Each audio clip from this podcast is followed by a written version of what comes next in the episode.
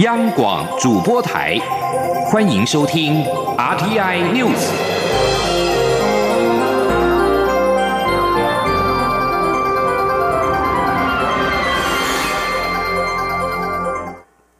各位好，我是主播王玉伟，欢迎收听这节央广主播台提供给您的 RTN News 新闻。首先带您走进立法院。反渗透法草案今天在立法院会当中将闯关，但是因为朝野对于关键条文没有共识，将掀起一场表决大战。蔡英文总统今天上午受访时表示，这是重要的立法，社会也期待政府能够有所作为，以及提出有效的措施来防止中国的全面渗透。他强调，反渗透法讨论了蛮长的时间，是很严谨的立法，未来执法机关也会以严谨的态度来执法。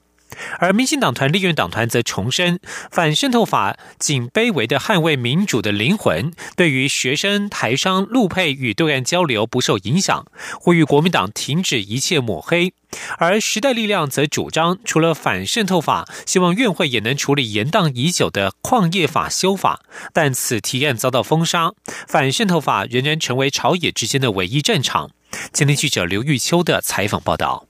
总统大选进入倒数，民进党团在第九届第八会期的最后一次院会力拼反渗透法完成三读，但由于朝野党团经过马拉松式的协商后，仅对法案名称、立法意旨以及实行日期达成共识，其余因无共识保留到院会表决处理，将掀起表决大战。民进党团干事长管碧玲在院会广泛讨论中再度重申，民主核心不容渗透，反渗透法仅处理受渗透来源指示、资助、干预选举等违法行为，并不影响任何交流。立法只卑微的捍卫民主的灵魂，呼吁国民党团停止一切抹黑。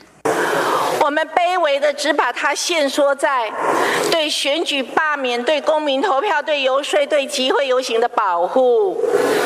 所有的交流不受影响，学生去拿奖学金不受影响，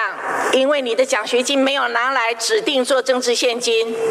台商接受企业补助和优惠没有影响，因为你没有接受指示委托去指定助选，去搞公民投票。陆配回家和亲友去谈论选举没有问题，因为你的亲友不是渗透来源。民进党团书记长李俊毅也表示，国民党团所提。出的修正动议建议采登记制并不可行，民进党团将坚持目前版本表决。而时代力量在院会开始前则举行记者会表达立法立场。时代力量立委黄国昌表示，虽然民进党团所提的反渗透法已明定不可受到境外敌对势力指示、委托跟资助帮忙助选，但对于比助选行为更高度的参选行为，民进党团版本却没有规范，所以实力主张增加任何人不。得受境外渗透来源指示参选、罢免等规范，也主张反渗透法应纳入反红梅条款，呼吁朝野支持。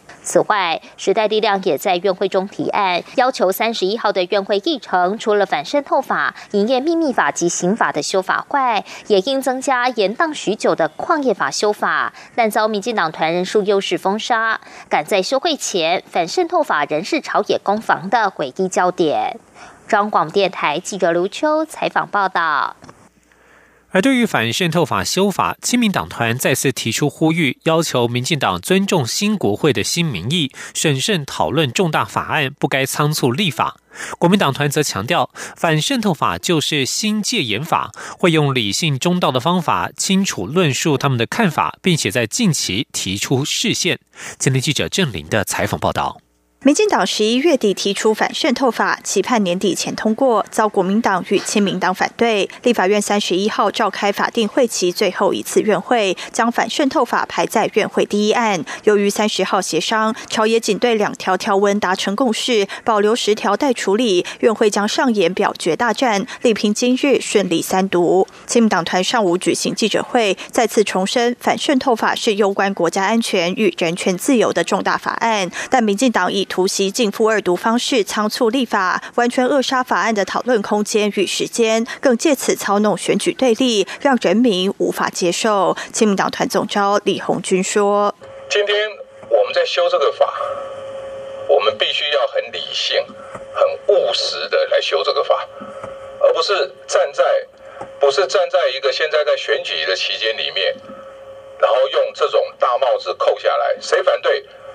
谁就是中共代理人；谁反对，谁就是投靠中共。我觉得用这种二分法来修法。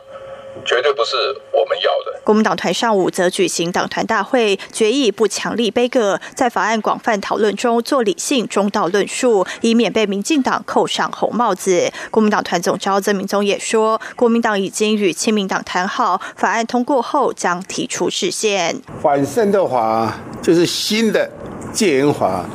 侵害人权，侵害言论自由，也侵害人民的基本权益。所以国民党已经跟亲民党讲好，马上提出视线。曾明宗说，视线案国民党团即将完成签署，稍后会拿给亲民党签。视线文已经准备好，希望在一两天内提出视线。另外，新党、统促党等团体一早也到立法院外抗议，反对反渗透法三读通过。警方在立法院周边封路，架设围栏，加强戒备，避免引发冲突。央广记者郑玲采访报道。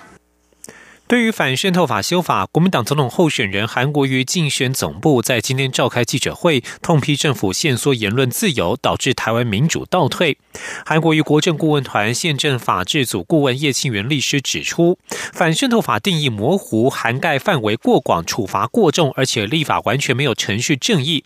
另外一名顾问廖元豪则指出，根据条文规定，只要是有中共指挥、监督、管理、实质控制，通通叫做渗透来源。那么台。台商、台干、台生都是渗透来源。如果在台湾助选、参加造势活动，都属违法。他并且质疑法案当中的指示、委托定义不清不楚，只会产生寒蝉效应，人人自危。继续带您关心的是国军的投票的权益。第十五任总统、副总统和第十届立委选举投票在即，国防部依照规定排定官兵轮值交接计划，在确保国家安全无虞的情况之下，兼顾国军个人投票权益。国防部今天表示，明年大选因为执勤而无法投票的官兵人数在五千人以下，占国军现员的百分之二点六。今天记者王维婷的采访报道。国防部三十一号表示，依照国军经常战备时期突发状况处置规定，明年总统、立委大选提升为重点戒备，已于十二月十三号通令各部队遵行，并依照台澎防卫作战国军战备规定，派遣兵力担任战备任务。国防部表示，大选轮值措施兼顾国家安全和国军个人投票权益，除了因海上巡弋、外岛地区和高山站台等执勤官兵受影响外，其余皆可分批投票。国防部表示，明年大选无法投票的官兵人数在五千人以下，约占国军现员的百分之二点六。国防部作记室连战处处长林文煌说：“国军的这个突发状况处置规定里面都有提到重点戒备的时间，或是重点戒备，我们有哪些要实施戒备的？好，这个都有一定的规范。好，实际上来讲都没有任何的改变。好，那。”呃，这一个人数，当然各军种这个人数，我们是已经有掌握，所以说才会跟各位报告在五千人以下。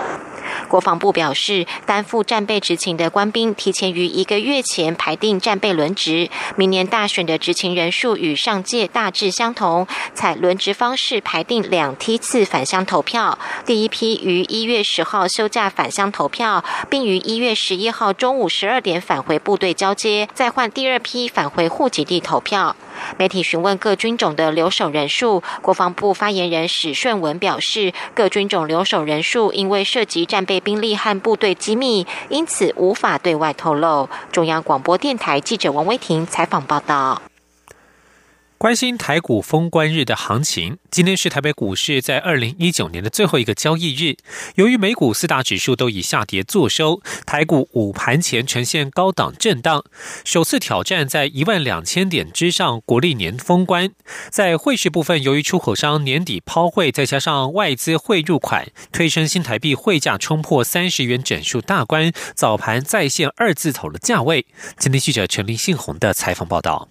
台北股市从二零零九年开始，近十年在年底封关日有八成指数呈现上涨。由于今年以来台股涨势凌厉，如果能在一万两千点之上封关，将是十年来单年涨幅首度突破百分之二十。不过，台北股市近期在外资休长假的影响下，量能较为萎缩，呈现相对高档整理。由于美股四大指数在获利回吐的卖压下，三十号呈现拉回态势，也让三十一号封关的台股面对压力，呈现量缩整理。追加买盘的意愿并不强，且涨多的个股也有调节的压力。盘面上多为中小型个股表态，全指股则呈现休息态势，使得台股指数无法有效拉升。居安投顾副董事长赖建成说。除了小型股的一个做账之外呢，呃，部分呢啊，这个业绩面表现比较佳的，或者是呢啊，明年展望性比较好的一些个别股呢，啊，也有往上拉抬的一个啊契机存在。只不过呢，呃，以目前呢啊这个呃啊，不管是国际上的情势也好，或者是呢啊本身国内的选举的等等的因素呢啊，大家追下买盘意愿并不是说特别大，也造成说轮动的速度是比较快一点。分析师也认为，在二零一九年最后一个交易日，台股指数应会维持高档震荡整理，要等到二零二零年到来，配合财报空窗期以及国际大型展览题材，届时业绩股才会有比较表现的空间。二零一九年台北外汇市场最后一个交易日，新台币对美元汇价持续呈现强劲升值的格局，早盘再度升值超过一角，突破三十元，在。现二字头价位，市场分析新台币强劲升值，代表资金行情仍在。外资近期虽然放长假，没有在台股大举买超，但显示在长假过后伺机布局的动机。中央广播电台记者陈林信鸿报道。现在时间是中午的十二点十一分，台北股市目前下跌了二十五点，来到一万两千零二十七点，成交金额为新台币七百八十六亿元。另外，新台币升值了一点三五角，目前来到三十元的整数关卡。持续关心国际消息，白宫贸易顾问纳瓦洛三十号表示，美国与中国可能在明年初签署第一阶段的贸易协议，时间就在下周左右。纳瓦洛接受福斯新闻频道访问时说，双方可能在下周左右签署初步贸易协议，如今只等内容翻译完成。南华早报稍早报道，中国国务院副总理刘鹤本周将前往华府，代表中国与美国签署第一阶段贸易协议。华府方面已经送出邀请函，而北京已经接受。持续关心香港局势。香港民间人权阵线宣布，将在元旦发起大游行。民政召集人岑子杰强调，游行除了重申五大诉求之外，更要抗议政府近日新一轮的打压行动，包括向教育界施压、冻结星火同盟的资金等等。同时，反对港府调涨港警的薪资。有鉴于以往游行多次有港警刻意挑衅群众，岑子杰呼吁港警停止挑衅，不要再引起警民冲突。另外，由于反送中网友发起多个跨年夜示威抗议活动，香港今天晚上许多迎接新年的倒数活动已经宣告取消。维多利亚港烟火秀改为灯光表演，预料气氛将会不如往年。中国武汉市出现了多起不明原因的肺炎。官方发文要求各医院统计病例，民众则恐惧严重急性呼吸道症候群 SARS 再度爆发，催促官方尽速公布真相，以免疫情扩大。对此，我国卫福部机关署表示，今天已经向中国疾控中心查证，待对方提供查证结果。网络讯息真假参半，中国目前已经有流感、禽流感，要前往的民众应该做好个人卫生措施。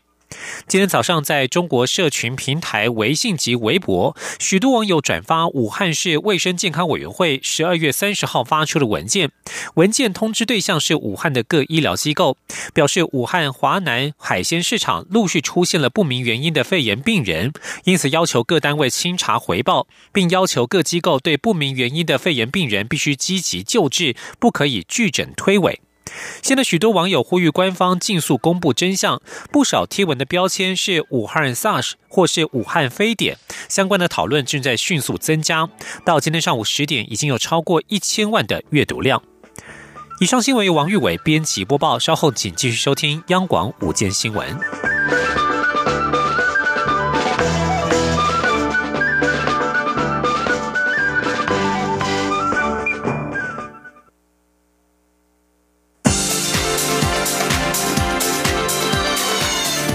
是中央广播电台台湾之音，欢迎继续收听新闻。欢迎继续收听新闻，我是陈怡君。宣示国家对文化创作者的支持。教育部长潘文忠与文化部长郑丽君今天共同在国家图书馆宣布，台湾将从明天开始试办为期三年的公共出借权制度。读者只要在国立台湾图书馆以及国立公共资讯图书馆每借出一本书，政府将补贴创作者及出版者新台币三元，预估第一年大约补贴一千万元。而我国也成为东亚第一个推动。公共出借权的国家，记者陈国维的报道。公共出借权是政府与图书馆共同合作的制度，民众向图书馆借书，由政府补贴作者与出版社。这项制度最早于一九四六年在丹麦实施，全球目前有三十五个国家推动。台湾将先从台中的公共资讯图书馆以及新北的台湾图书馆等两个国立图书馆试办这项制度。文化部长郑丽君表示，台湾的文化政策是与时俱进。虽然是试办，但是这是一个观念的。重要的一步啊！这个公共出借权代表的背后是啊，国家对于创作啊跟出版的呃一个尊重，也是一个感谢。教育部说明，试办期间适用著作范围包括本国人以及依我国法令设立登记立案的法人或民间团体，而且以国家语言或外语创作，在台湾出版具 ISBN 的纸本图书。补偿金的发放对象为创作者及出版者，读者每借一本书将补贴新台币三元，其中创作者获得七成，出版者三成。教育部长潘文忠说：“我们目前呃总共有五百四十四个。”呃，公共图书馆，那呃，从一百零七年的统计啊，呃，大概有九千多万，好像近九千两百万的民众走入我们的呃人次啊，走入我们的公共图书馆。那呃，所借阅的刚才的统计啊，也告诉我们，大概有七千七百多万册的呃图书馆呃公共的这个图书啊，来被借出。教育部终身教育司指出，如果以两个示范图书馆的借阅册数约占全国百分之四来估算，首年的补偿金发放可能在一千万左右。后续将以整年度该馆总册数借阅资料作为计算基准，在隔年二月开放创作者及出版者进行系统登记，并在五月发放补偿金。作家廖玉慧表示，这项政策给了出版业及创作者最实质的帮助。也许后来获补助的金额不多，但所象征的意义很重大，也让他对台湾感到更有希望。中央广播电台记者陈国伟台北采访报道。国家卫生研究院的药物化学价值创新研发中心今天在南港区国家生技研究园区揭牌，象征国家生技研发以及产业合作的关键拼图已经到位。国卫院生技与药物研究所所长陈炯东表示，他们有能力协助业者调制制成、大量合成，这是很重要的技术协助。而卫副部长陈时中则期许国卫院进一步的带动国家生技产业的竞争优势。记者肖兆平的报道。国家卫生研究院位在台北市南港区国家生技研究园区的药物化学价值创新研发中心，在三十一号举行揭牌仪式。而为了向国人展示专业能量，更是首度对媒体曝光实验室空间。其实，药物化学价值创新研发中心早在二零一七年在苗栗成立过渡实验室。如今，为了协助国家生医产业创新推动方案，正式在二零一九年底进驻台北市，希望替国内生技产业补上小分子药物的关键研发能量。由与药物化学价值创新研发中心合作的淡江大学化学系助理教授潘博生表示，透过该团。队的专业协助，让他们可以调整药物制成，更有利于后续的动物试验。他说：“呃，提供的不论是这个成果报告，或者是各方面。”其实都蛮具有国际的水准的。那不管是 QC 啊，或者我觉得都啊，都非常的这个非常的满意。国务院生技与药物研究所所长陈炯东表示，他们有协助业者能以大量化学合成的方式研制新药、调整制成的能力。虽然他们的人力不多，但却有国际实力，能协助小分子的新药开发。他说：“那我们也经历过别人给我们的化合物，别人给我们的合成的步骤，我们看了一下，用我们的经验去帮他更呃更加速、快速。”跟呃可行，好，跟呃大量合成，因为小量合成跟大量合成其实是完全不一样，要有经验，要有 know how，所以这些就是 v i m 能做的。卫生福利部部长陈时中则表示，相关中心的揭牌，代表台湾生医研发能量延伸到更广的产业面，让台湾生技产业实力拼图更加完整。中央广播电台记者肖兆平采访报道。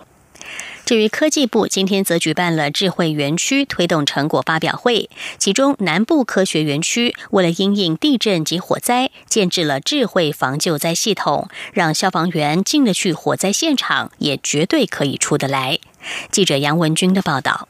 科技部三十一号举办智慧园区推动成果发表会，有鉴于二零一六年台南大地震造成重大灾损，南部科学园区建制智慧防救灾系统，并加入火灾应用。消防员只要戴上 AR 眼镜，就可以看到室内状况，包括是否有进水性物质、目前的地理位置、出口。外面指挥官也可以透过平板看到消防员的救灾情况。若要求撤退，消防员。也接收得到，让消防员进得去火灾现场，也绝对出得来。南科管理局科长徐新义说：“所以他可以了解危害物质到底在哪里，消防栓在哪里，出口在哪里，受伤的民众在哪里。一定要这些资讯都有之后，他就能够进到我这个系统，有它的位置，有温湿度，可以知道起火点或哪里有比较不好的地方，我们可以正式可以要求他可以撤退。”南科管理局副局长郑秀荣也指出，许多科技公司内部都会控制网络通讯，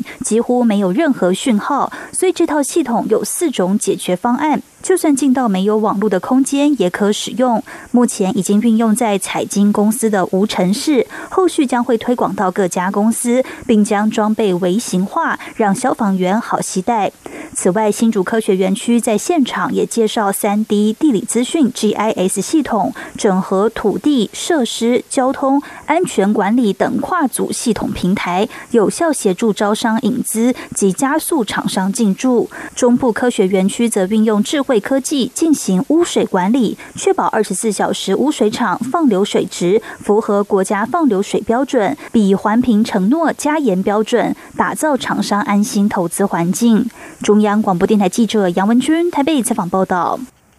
今天是二零一九年的最后一天，来看看今年的天气是如何的。中央气象局在今天表示，今年全台湾的年均温是摄氏二十四点五六度，这创下历史新高，成为台湾史上最热的一年。在雨量方面，台湾整体的年雨量则是接近正常。展望新的一年，气象局研判，二零二零年一月到三月各地的平均温度以偏暖到正常的几率较大。记者郑祥云、江昭伦的报道。中央气象局举行年终气象回顾，受到全球气候暖化与极端气候的影响，气象局表示，今年一月到十一月，全球平均气温比上个世纪平均摄氏十四度高出了零点九四度，是自一八八零年以来历史第二高纪录。台湾今年也是史上最热的一年，全年平均气温约摄氏二十四点五六度，就连玉山观测站年均温也增加摄氏一点七九度。其中一月到四月的极端偏暖程度尤其明显，也是导致今年台湾年均温创纪录的主要原因。气象预报中心主任吕国成说：“从温度分布来看的话，呃，造成最暖的这种情境，应该是在今年的春天，也就是一月到四月这段时间。那我们从整个环流的形态的变化来看呢，我们也发现，在呃大陆的冷空气下来的强度跟频率是比往年来的弱的。”所以在这个情形之下，我们呃台湾相对来讲是属于比较没有受到冷空气长比较多冷空气的影响，所以平均的温度整体来讲，在今年的春天就呈现比较偏暖的情况。雨量方面，今年降雨主要集中在梅雨季及夏季，五月及八月雨量明显偏多，但整体的年雨量接近正常。展望新的一年，气象局表示，目前热带太平洋的海气环境接近正常。根据数值模式预测，一百零九年一月到三月，台湾各地平均气温以偏暖至正常几率较大，雨量则为正常至偏少。不过，气象局也提醒，由于全球极端气候现象比往年明显，尽管今年冬天气温预测仍偏暖，但仍有可能出现寒流来袭，民众还是应该要随时注意天气变化，做好保暖措施。中国电台记者郑祥云、张昭伦台北采访报道。而在今晚的跨年夜，台北一零一跨年烟火更是一大盛事。迎接二零二零年，外交部在今天表示，今年会与华视合作，透过国际卫星，把台北一零一大楼跨年灯光烟火秀向全球实况转播，让世界看见台湾人民同舟共济、共同迎向崭新希望与梦想的二零二零年。记者王兆坤的报道。外交部发言人欧江安表示，今年仍将把台北一零一大楼跨年灯光烟火秀的实况介绍给全世界。目前已将卫星参数透过各驻外管处提供给国际媒体下链转播使用，并欢迎国际媒体驻台记者前往一零一大楼实地采访。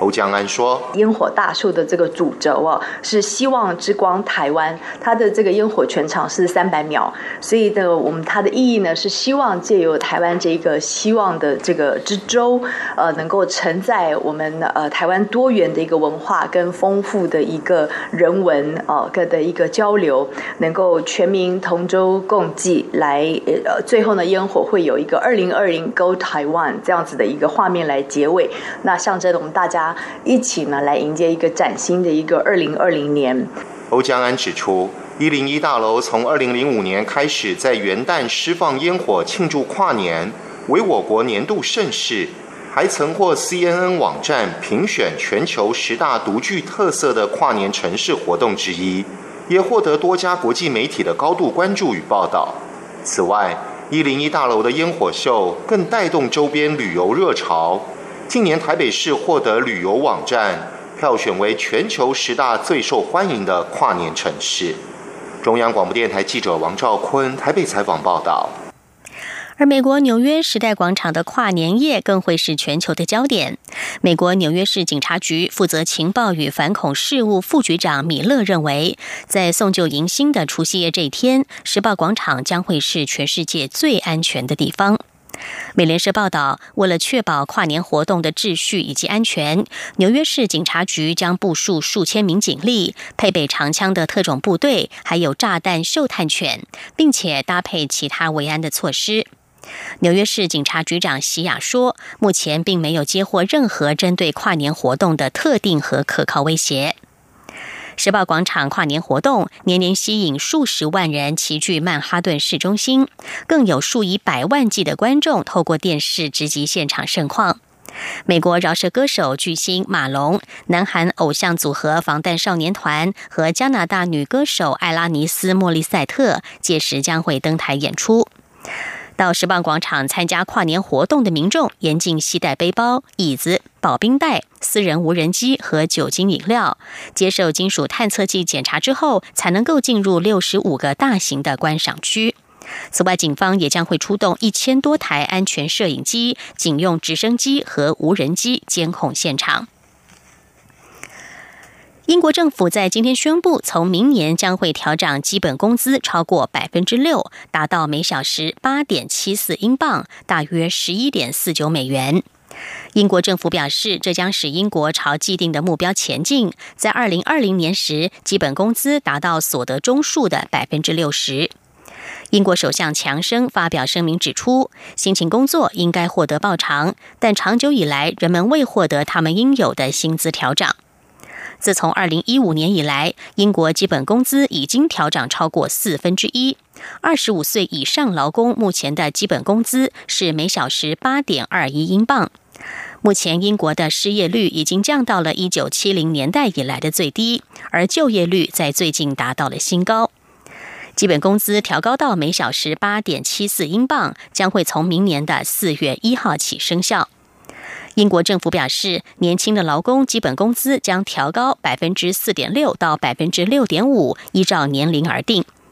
不过，英国商会说，基本工资调整幅度超过通膨率的两倍，将对现金流造成进一步的压力，并吞噬预算和投资。